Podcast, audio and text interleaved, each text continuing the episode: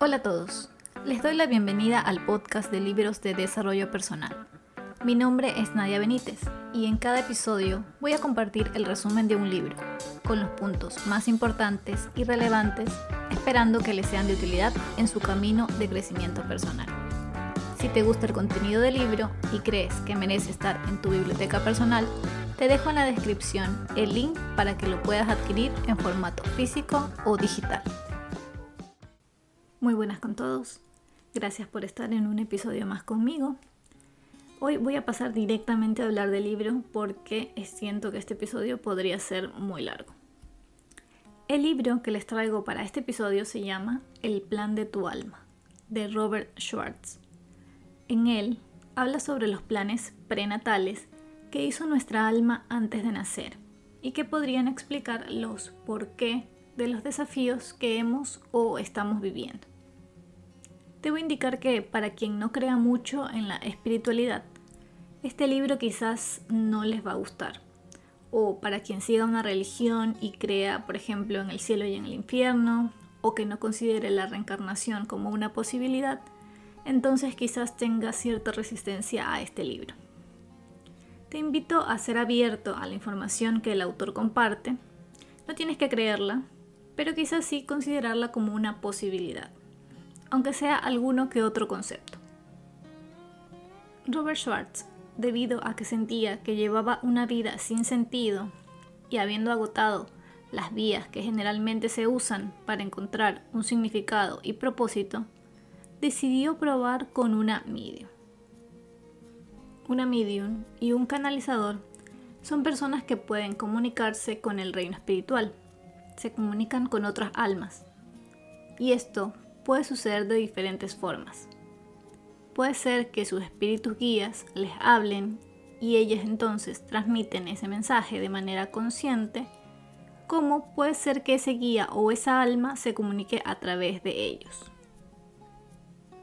A través de varias sesiones con una medium, Robert descubrió que existe una planificación prenatal de cada alma, en la que se diseña la vida que se tendrá en la Tierra se asignan los roles de las otras almas de su grupo de almas y se incluyen los desafíos necesarios para que esa alma aprenda aquello que vino a aprender.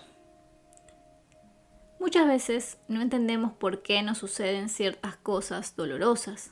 Lo vemos como castigos, lo vemos como injusticias, sufrimos y padecemos sin embargo, si nos planteáramos la idea de que quizás la mayoría de esos sucesos fueron planeados por nosotros mismos como una forma de poder aprender, entonces podríamos llegar a sentir alivio y también llegar a otro tipo de entendimiento.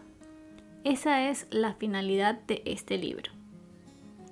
En este libro el autor nos muestra los diferentes roles que toman nuestros padres, nuestros amigos, nuestra pareja, que a veces juzgamos como malos, sin saber que en realidad existe un contrato con esas almas para que actúen exactamente de esa manera.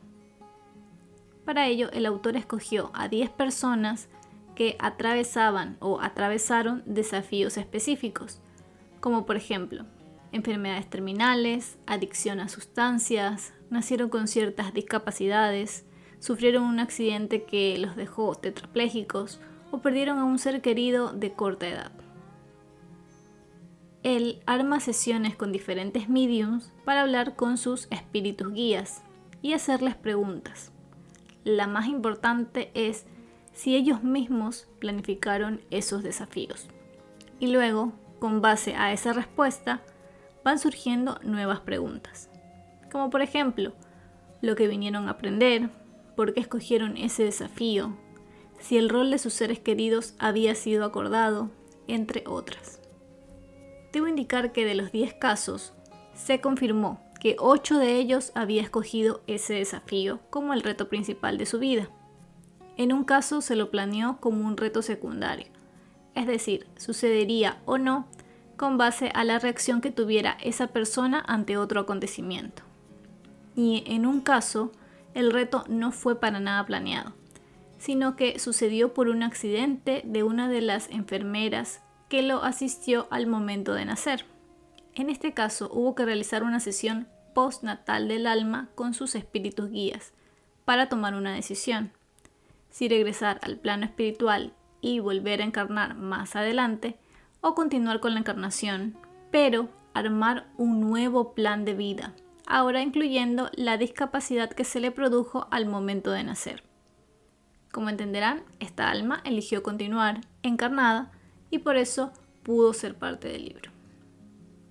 Para poder traerles los puntos relevantes del libro, lo que decidí hacer es un formato de preguntas. De esta manera, englobo todo un tema bajo una pregunta. He ido tomando las respuestas de diferentes capítulos, es decir, de las diferentes historias que plantea el autor, y varias de estas historias las mencionaré muy vagamente, pues no es mi objetivo que conozcan en profundidad la historia, sino más bien las enseñanzas que nos deja. Entonces, empecemos con la primera pregunta. ¿Hay algún tipo de religión involucrada en este libro? No, no hay referencias a ninguna religión. Se habla de la espiritualidad, se menciona a Dios como un todo. También se menciona la existencia de ángeles, pero no dan mayor detalle sobre ellos o no explican cuál es su función. Así también se menciona que la Tierra es tan solo uno de los tantos planetas físicos en los que podemos encarnar. En el libro mencionan el caso de Jason, cuya reencarnación en la Tierra iba a ser la última. Luego de eso iba a seguir su crecimiento en otras dimensiones no físicas, es decir, donde no necesita reencarnar. Pregunta 2. ¿En qué consiste la planificación prenatal del alma? Antes de nacer, es decir, cuando estamos en el plano espiritual, realizamos una reunión, tanto con nuestros espíritus guías como con un grupo de almas, con las que compartiremos la reencarnación. Lo que detallaré a continuación es lo relatado por Stacy, una de las mediums de este libro que tiene la capacidad de visualizar las sesiones prenatales. Esta reunión se realiza en una habitación específica donde hablamos y acordamos ciertos contratos con las almas que también encarnarán. Y hay una sala adyacente, donde están los espíritus guías, quienes solo intervienen en la planificación cuando se les solicita consejo. En la planificación hay un tablero u organigrama con cuadros blancos y negros, donde se trazan los diferentes escenarios de la vida que está por empezar. El punto central de la planificación es encajar todas las piezas de tal manera que en vida se te presenten las situaciones adecuadas que te lleven a alcanzar tu objetivo como alma, el cual puede ser aprender algo que te ayude en tu proceso evolutivo como alma, sanar algo, es decir, alguna energía que vienes arrastrando de vidas pasadas, o equilibrar el karma. Por ello, en este tablero se incluye en qué lugar y en qué época vas a encarnar. Quiénes serán tus padres, en qué casas vas a vivir, a qué escuelas irás, a qué amigos vas a conocer. Sin embargo, vale aclarar que esta planificación no es lineal. Se contemplan diferentes escenarios. Es como si durante la reunión tu alma dijera, ¿qué pasaría si reacciono de esta forma a esta situación? Y entonces se crea un nuevo escenario. Una vez encarnado, podrías tomar algunos de esos caminos o quizás ninguno, porque cuando estás en un cuerpo físico tienes libre albedrío. Durante la planificación te reúnes con las almas de los que serán tus futuros padres, tus futuros hijos, esposos o esposa, amigos, incluso con quien podría causarte un accidente. Hablas con cada uno y les pides que desempeñen un rol específico de tal manera que esto te permita crecer y aprender. O simplemente les cuentas tus planes de vida y esperas su respuesta de si aceptan o no pertenecer a ella. Por ejemplo, podrías pedir el rol de una madre muy crítica, una madre que muestre poco o nada de amor, con el objetivo de que eso despierte en ti el buscar el amor en tu interior y no en los demás. O como pasa en uno de los casos del libro, se le pide esto a la madre para que desencadene ciertos pensamientos de valía. Estos, en el caso de la chica, fueron negativos, lo que la condujo a desarrollar cáncer de seno. Ella finalmente superó el cáncer y aprendió muchas lecciones. Este desafío le fue presentado para que sane energías negativas de vidas anteriores. Están los casos de las almas que deciden encarnar con discapacidades físicas o mentales, o que planean tener algún tipo de accidente que afecte su movilidad, por lo que les cuentan de estos planes a sus futuros padres para saber si pueden contar con ellos, si están dispuestos a encarnar y pasar por el dolor y sufrimiento de tener un hijo en esas circunstancias. Cada alma es libre de participar o no, de aceptar o no. Entre ellas discuten las razones de X o Y situación. Conversan sobre el aprendizaje que tendrán ambas almas como resultado de ello. O incluso hay ocasiones en las que una alma decide posponer su propio crecimiento para una nueva encarnación, con el único fin de cumplir el rol solicitado como un acto de amor hacia esa otra alma. De los casos que se presentan en el libro, la mayoría de las almas que van a representar un rol malo, por decirlo en nuestras palabras, o un rol que cause dolor o sufrimiento, generalmente no quieren hacerlo. Indican que no les gustaría herir, causar daño o causar dolor a esa alma que se lo está pidiendo. Sin embargo, comprenden también las razones y aceptan, indicando que lo hacen por amor, e incluso piden disculpas por el dolor a causar. Otro punto importante en la planificación prenatal es que las almas deciden presentarse con el aspecto que tendrán en su vida encarnada, de tal manera que sea más fácil identificarse cuando estén en el plano terrenal. Por ello es que muchas veces cuando conocemos a alguien sentimos que lo conocemos desde siempre. Esto es en realidad que nuestro subconsciente está recordando esa alma. El sentimiento de déjà vu se atribuye generalmente a un suceso de una vida pasada, pero muchas sensaciones de déjà vu son en realidad recuerdos de planes prenatales.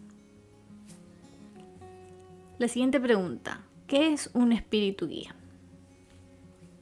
Un espíritu guía es una entidad muy evolucionada, que en la mayoría de los casos, aunque no en todos, ha tenido muchas encarnaciones físicas. A través de estas reencarnaciones adquirió una gran sabiduría que ahora le permite actuar como guía para aquellos que estamos en el plano físico. Al igual que nuestras propias almas, los espíritus guías se comunican con nosotros a través de la inspiración, de los sentimientos, de las ideas y de la intuición. Cuando tenemos un presentimiento sobre algo o cuando simplemente sabemos que algo es como es, con frecuencia se trata de comunicaciones de nuestros guías o de nuestra alma.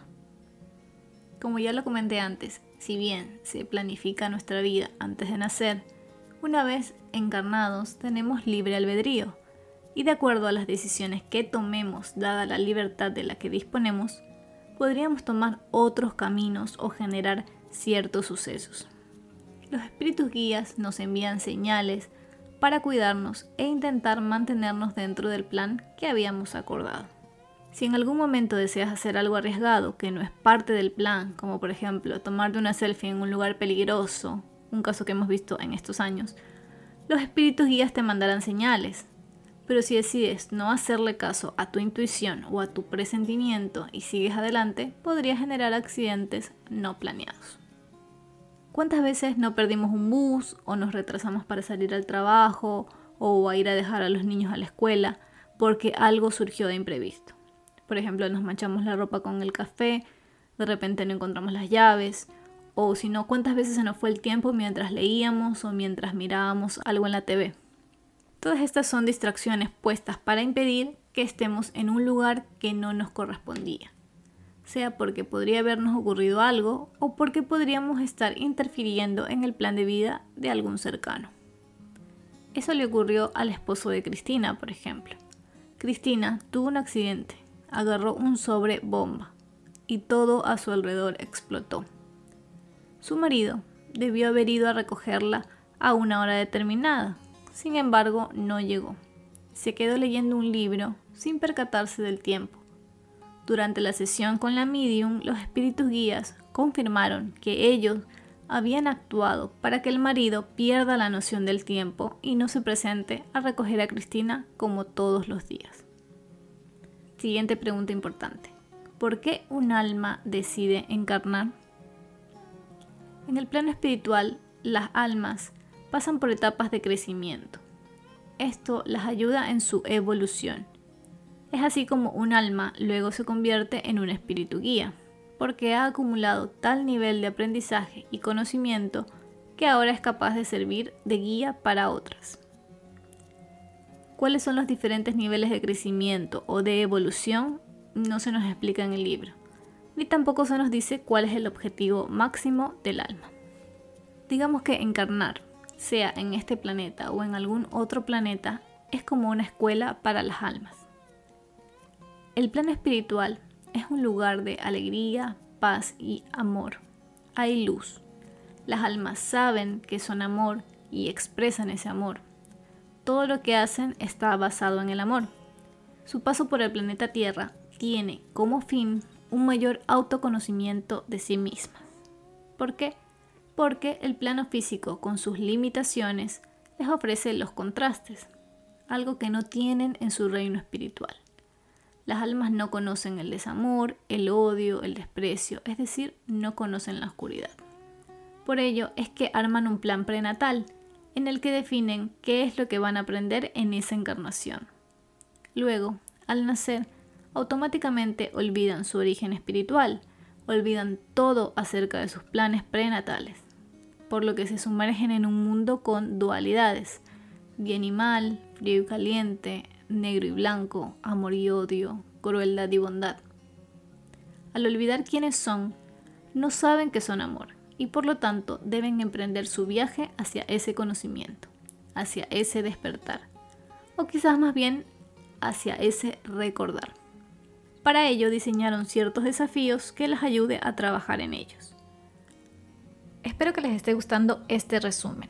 Y antes de continuar, les comento que he creado una cuenta en buymeacoffee.com como una alternativa para que puedan apoyar este proyecto. Consiste en invitarme un café o los cafés que quieran a través de la plataforma. Con su aporte puedo seguir comprando más libros y creando más episodios. De antemano, muchas gracias y les dejo el link en la descripción. Bien, continuemos. A través de esos desafíos se desatarán sentimientos que son vitales para el autoconocimiento del alma. Estos sentimientos se desatan como resultado de la creencia del humano en la separación, es decir, nos vemos como individuos distintos, separados unos de otros, e incluso del espíritu. Básicamente creemos que solo somos nuestros cuerpos físicos. Esto es solo una ilusión que ha sido necesaria crear para poder obtener las lecciones que nos lleven al crecimiento espiritual. Cuando las almas recuerdan su verdadera identidad, obtienen un conocimiento mucho más profundo de sí mismas. Imaginen un mundo en el que solo hay luz. Si nunca hemos experimentado la oscuridad, ¿cómo podríamos comprender y apreciar la luz? Y si se preguntan, ¿por qué si ya saben que son amor, ya lo conocen, ya lo viven en su reino espiritual, entonces, ¿cuál es la necesidad de venir al plano físico? Pues porque en muchos casos su método de aprendizaje es a través de los opuestos. Es decir, vienen y por ejemplo acá no perciben amor de sus padres, tienen desafíos en los que siempre los demás los rechazan, viven todo lo que pueden de oscuridad y cuando logran superar estos desafíos, encontrarse ellas mismas y recordar que son amor las lleva a apreciar totalmente el amor que son. Si no hubiera contraste, no podrían valorar y apreciar aquello que son. Quiero comentarles que es muy probable que les queden muchas dudas de ciertos temas o más bien que su curiosidad sea tal que pretendan entender un poco mejor cómo funcionan las cosas en el reino espiritual. Sin embargo, esto no es posible. Los mismos espíritus guías indicaron que habían ciertos procesos del crecimiento de las almas para los cuales nosotros los humanos no tenemos una definición en palabras, por lo cual ellos no eran capaces de explicarlo en las sesiones que mantuvieron. A continuación voy a relatar ciertos puntos importantes sobre el alma. El alma tiene una combinación de energías masculinas y femeninas. Por ello pueden encarnar en hombre o mujer. y cuando hablan con mediums o cuando se presentan en sueños ante un alma que está en ese momento encarnada, deciden presentarse con el aspecto que tenían en su vida física. Cuando el alma decide encarnar, sabe que a su cuerpo físico se le va a asignar una personalidad, es decir, unos rasgos temporales que existen solo durante la vida física.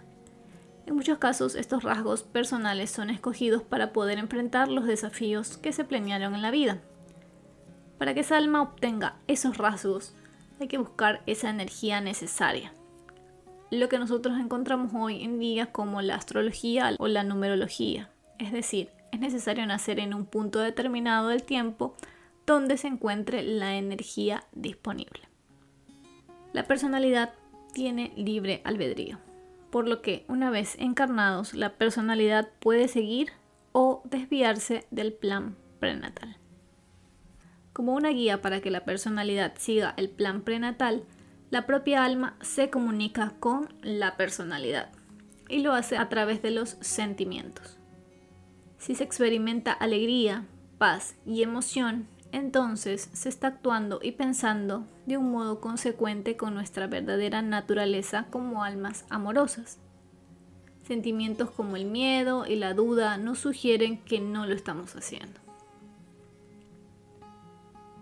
Las almas que forman parte de nuestro grupo de almas y que no están en el plano físico, sea porque ya fallecieron o porque no encarnaron, se comunican con nuestra alma a través de los sueños es decir, aquellos que nos aman, sea que se encarnen o no, están siempre con nosotros. Un alma reencarna muchas veces. Hubo un espíritu guía dentro de los relatos del libro que indicó que había encarnado más de 800 veces. Por lo tanto, tiene la posibilidad de experimentarlo todo, es decir, vidas más oscuras que otras podría venir y ser un asesino, un violador o ser un santo. En el reino espiritual se busca un equilibrio y el escenario se crea de acuerdo a lo que se necesita aprender en esa reencarnación. Así que, así como puedes tener una vida llena de muchos desafíos, así también podrías tener una vida mucho más placentera y tranquila. Las almas no son juzgadas cuando regresan al reino espiritual, sin haber aprendido lo que habían planeado antes de nacer. En el reino espiritual no hay elecciones incorrectas. No hay nada que se juzgue como malo, pues entienden que cada experiencia enseña y ofrece crecimiento. Así también hay compasión, pues quizás la personalidad no pudo ser capaz de superar los desafíos y vivió con mucho dolor. Si algo no se aprendió, entonces se diseñará un nuevo plan de vida para una nueva reencarnación. El objetivo es aprender. Y dado que no existe el tiempo en el reino espiritual, no importa cuántas reencarnaciones sean necesarios para aprender lo que se necesita aprender. Las almas se ven a sí mismas como seres ilimitados, mientras que la personalidad se ve como un ser limitado, es por ello que obtiene creencias limitadoras. En este punto se habla mucho del poder de los pensamientos, aunque de una forma muy sutil el autor habla de ello en dos capítulos. Indica que si tenemos pensamientos negativos, fruto de las creencias que acogemos de los demás o de la sociedad, entonces generaríamos una enfermedad. Como lo comenté antes con el ejemplo de Doris, la mujer que sufrió de cáncer de seno pero así también cuando entendemos que no somos limitados, nos reencontramos con nuestro ser verdadero, recordamos que somos amor y nos llenamos de pensamientos correctos. Entonces podríamos crear cosas maravillosas. Un ejemplo de ello puede ser Stephen Hawking, a quien cuando le detectaron su enfermedad no le dieron más de dos años de vida. Sin embargo, miren cuántas décadas más vivió creó lo que nosotros podríamos decir un milagro, porque la ciencia no podía explicarlo. Si analizan la vida de Stephen Hawking, verán el cambio de actitud que hizo en un punto de su vida. Dejó de verse como una víctima y como solo un cuerpo y decidió utilizar aquello que no estaba sufriendo ningún daño, su cerebro, y se dio cuenta de que no era un ser limitado solamente porque no podía usar su cuerpo. Siguiente punto. Entre las lecciones vitales que los espíritus guía o las almas mencionaron más a menudo en el libro están la empatía, la compasión y el amor incondicional por uno mismo y por los demás. Algunas almas escogen vidas cortas y otras vidas más largas. Es por ello que los espíritus guías indican que cuando alguien muere, ha hecho todo lo que debía hacer, sin importar la forma en que murió, de enfermedad, de accidente, por asesinato. Ellos confirman que nadie muere sin su propio consentimiento. Un alma decide si quedarse o no.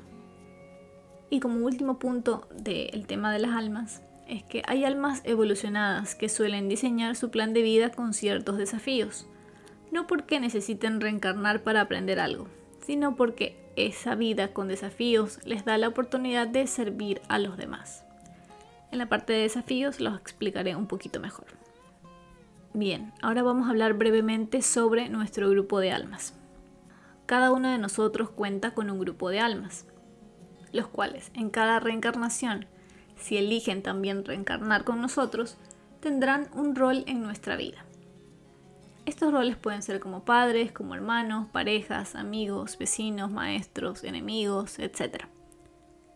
Así también algunos de estos roles serán los que nos presenten más dificultades y hay que entender que lo hacen por nuestro bien, pues estos roles son acordados antes del nacimiento y siempre la aceptación de dichos roles lo hacen por amor. Durante la planificación prenatal están presentes las almas que forman parte de nuestro grupo de almas y participan en ella porque se debe asegurar lo más posible que la trama de la vida beneficie a todos, de tal manera que reciba cada uno las lecciones que tienen que aprender. A menos que por un acuerdo una de las almas decida posponer su crecimiento para una nueva reencarnación con tal de cumplir un rol de vital importancia para el alma que se lo haya pedido. Los espíritus guías indicaron que cuando dos almas tienen una vibración similar, una frecuencia en la que ambas tienen un color y un sonido que son parecidos, entonces se los denomina en palabras terrenales como almas gemelas. Generalmente son almas que nos conocen muy bien y que pueden desempeñar diferentes roles en nuestra vida. Eso va a depender de la planificación prenatal o también pueden permanecer en el reino espiritual actuando como guías. Ok, y vamos a la última pregunta que es, ¿por qué escogemos tener ciertos desafíos? Las dificultades de la vida existen para que podamos experimentar quiénes no somos antes de recordar quiénes somos realmente. Es la ausencia de algo lo que mejor nos enseña su valor y significado. Uno de los objetivos de los desafíos es que podamos recordar que somos almas majestuosas, trascendentes y eternas. El objetivo final es el despertar, el despertar de nuestra alma. Así también planeamos ciertas dificultades para alcanzar la sanación, porque puede ocurrir que carguemos con energías negativas de vidas pasadas, que han quedado sin resolver, como por ejemplo el miedo. No es que toda la energía del miedo es capaz de transportarse al reino espiritual, pero sí pueden cruzar ciertos residuos. Entonces, ya que el alma siente estos residuos, planea una nueva vida en la que pueda sanar esto. Esa fue la razón por la que Penélope, por ejemplo, que forma parte de las historias de este libro, escogió la sordera para reencarnar. Ella necesitaba sanar el miedo de una vida pasada, en la que los disparos que mataron a su madre se quedaron con ella atormentándola desde su niñez hasta el día de su suicidio. Ella pidió a sus guías no poder escuchar nuevamente estos sonidos en su nueva vida, porque sentía que quizás no iba a poder cumplir con su propósito de sanación. Por ello, acepta nacer sorda. Con ello se libraba de escuchar cualquier sonido que le pudiera hacer referencia en el subconsciente de aquella vida pasada. También se planean desafíos como una forma de equilibrar el karma. En el reino espiritual, ven el karma como una energía desequilibrada con otro individuo. Generalmente, tenemos karma con miembros de nuestro grupo de almas, otros en la misma fase evolutiva con quienes hemos compartido muchas vidas.